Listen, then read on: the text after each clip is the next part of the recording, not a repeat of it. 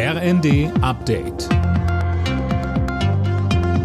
Stündlich neu. Auf den Punkt informiert.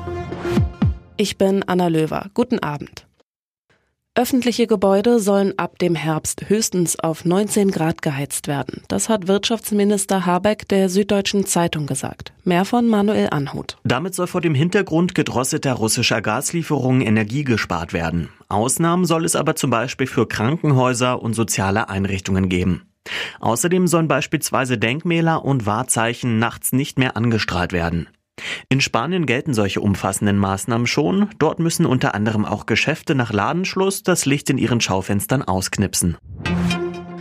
Starautor Salman Rushdie ist während einer Lesung in den USA mit einem Messer angegriffen und am Hals verletzt worden. Der Angreifer wurde festgenommen. Seit der Veröffentlichung seines Werks Die satanischen Verse 1988 wurde Rushdie mit Todesdrohungen überhäuft. Der Höhepunkt der Corona-Sommerwelle ist wohl überschritten. Davon gehen das RKI und auch Gesundheitsminister Lauterbach aus. Lauterbach kündigte außerdem an, dass die auf Omikron angepassten Impfstoffe wohl schon im nächsten Monat auf den Markt kommen. Es ist davon auszugehen, dass die Europäische Zulassungsbehörde sich mit dem BA1-bivalenten Impfstoff am 1. September schon beschäftigen wird. Und wir haben Nachricht, dass es wahrscheinlich so ist, dass am 27. September die entsprechende Gremiensitzung zu BA5-Bivalent stattfinden würde, sodass dann die Auslieferung am 28. September stattfinden könnte.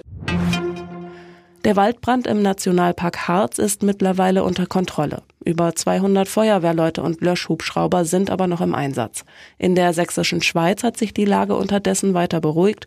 Trotzdem sind weiter einige Gebiete an der tschechischen Grenze für die Öffentlichkeit gesperrt.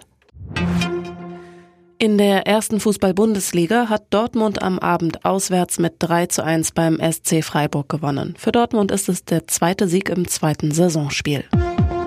Alle Nachrichten auf rnd.de